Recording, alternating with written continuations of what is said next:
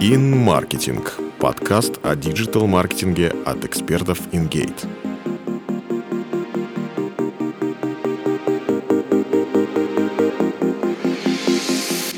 Привет! Ты слушаешь подкаст InGate. Меня зовут Полина Кузнецова, я выпускающий редактор блога InGate. Сегодня расскажу, как обстоят дела у бизнеса с SMM и какие предрассудки мешают получать от соцсетей максимум пользы. У большинства бренд-маркетологов и владельцев сайтов опыт работы с SMM до сих пор сводится к стандартной схеме. Пару месяцев компания вливает деньги, продвигаясь в соцсетях, не получает желаемых заявок и продаж и в итоге разочаровывается в нем. Но на этом история не заканчивается. Поскольку средства уже потрачены, а в группе зародилась хоть какая-то жизнь, дальнейшую работу с аудиторией доверяют штатному специалисту, школьникам-фрилансерам или мелким региональным SMM-агентствам. Те за смешные деньги делают дешевое подобие SMM. Постят цитаты великих людей, не думая о том, что текст не вяжется ни с картинкой, ни с тематикой сообщества. Сводят всю жизнь группы к публикации коммерческих постов. Сеют облака хэштегов по теме не очень, не задумываясь о цели этого действия. Толпами гонят ботов в группу, накручивают лайки и так далее. Самое печальное в этой ситуации даже не то, что заказчик разочаровывается в подрядчиках, а то, что после работы с ними в целом снижается доверие к услуге. Почему SMM в немилости? Первое – это ошибочное ожидание из-за непонимания специфики работы с соцсетями.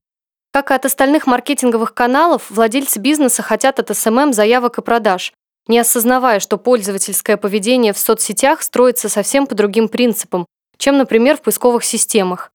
Вспомни, зачем люди идут в соцсети? Они не ищут там компании, товары и услуги, а приходят общаться и развлекаться, поэтому не любят навязчивый коммерческий контент.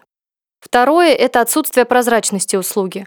Не зная, какие рекламные возможности имеют соцсети, как они работают, какую ценность приносят и как воздействуют на аудиторию, многие владельцы бизнеса, лица, принимающие решения и даже некоторые маркетологи видят перед собой только астрономические цены на услуги и непонятно, как влияющие на их продажи показатели, такие как вовлеченность, количество постов, лайки, подписчики. Предлагаю разобраться, что же лежит внутри этой самой высокой цены SMM.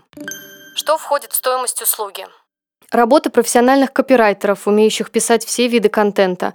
Работа дизайнеров, которые продумывают оформление как самой группы, так и материалов, которые в ней публикуются, вплоть до того, как выглядят крошечные иконки. Работа стратегов, аналитиков, трафик-менеджеров и других узконаправленных специалистов, которые делают все, чтобы ты получал максимальную отдачу от вложенных средств. В стоимость SMM также входит оплата услуг фотобанков, в которых ты можешь заимствовать оригинальные изображения, оплата сервисов анализаторов, которые могут найти твою целевую аудиторию независимо от ее специфики. Комьюнити-менеджмент – это поддержание активности в сообществе в режиме реального времени, вовлечение пользователей в диалог с брендом, взаимодействие с подписчиками, а также оплата сервисов рассылок, чат-ботов, сервисов отложенного постинга и так далее. И это еще не полный список того, что может входить в стоимость услуги. Но даже с учетом всего вышеперечисленного, понять, что эффективное продвижение в соцсетях не может стоить 5000 рублей, не составит труда. Что в итоге SMM дает бизнесу? Повышение узнаваемости бренда, вывод на рынок новых продуктов или услуг, формирование положительной репутации компании или ее создание с нуля, повышение осведомленности потребителей о товарах, услугах компании, привлечение пользователей на сайт, создание доверительных отношений с целевой аудиторией. Все это в конечном счете стимулирует людей покупать. СММ-стратегия в действии. Рассмотрим на примере, как продвижение в социальной сети привело к увеличению продаж. Возьмем проект в сфере B2B. Заказчик – компания, продающая крупную сельхозтехнику. Целевая аудитория – мужчина от 35 лет, предприниматели и менеджеры разных уровней. Клиент адекватно соизмерял свои цели и специфику соцсетей, поэтому перед нами не стояла задача обеспечить продажи. Только расширение охвата рекламы, работа на имидж и контакт с целевой аудиторией. Для этого мы вели в группу в Facebook, трижды в неделю размещая тематический контент и периодически грамотно вбрасывая коммерческие посты с выгодными предложениями. В чем особенность проекта? Мы сразу отказались от решения, лежащего на поверхности – размещать контент о сельском хозяйстве. Поскольку аудитория сообщества деловая, мы сосредоточились на успешных бизнес-кейсах, обзорах новых законопроектов, обсуждении инноваций в отрасли и так далее. Вместе с расширением охвата за счет таргетированной рекламы и продвижения самых интересных постов это принесло результаты.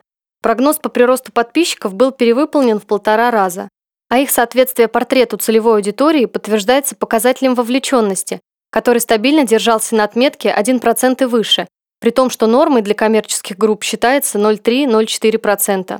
Спустя два месяца работы над проектом в группу напрямую начали поступать обращения с просьбами выслать прайс-лист и уточнить информацию по технике.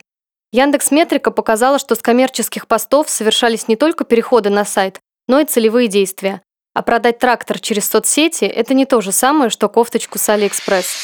Таким образом, при грамотном подходе в соцсетях можно привлекать клиентов даже в краткосрочной перспективе. Для этого бизнесу нужно выстроить с аудиторией коммуникации.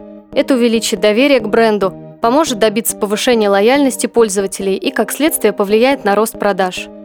Еще больше полезных материалов ты найдешь в блоге InGate. Скачивай наши книги, смотри вебинары, читай статьи.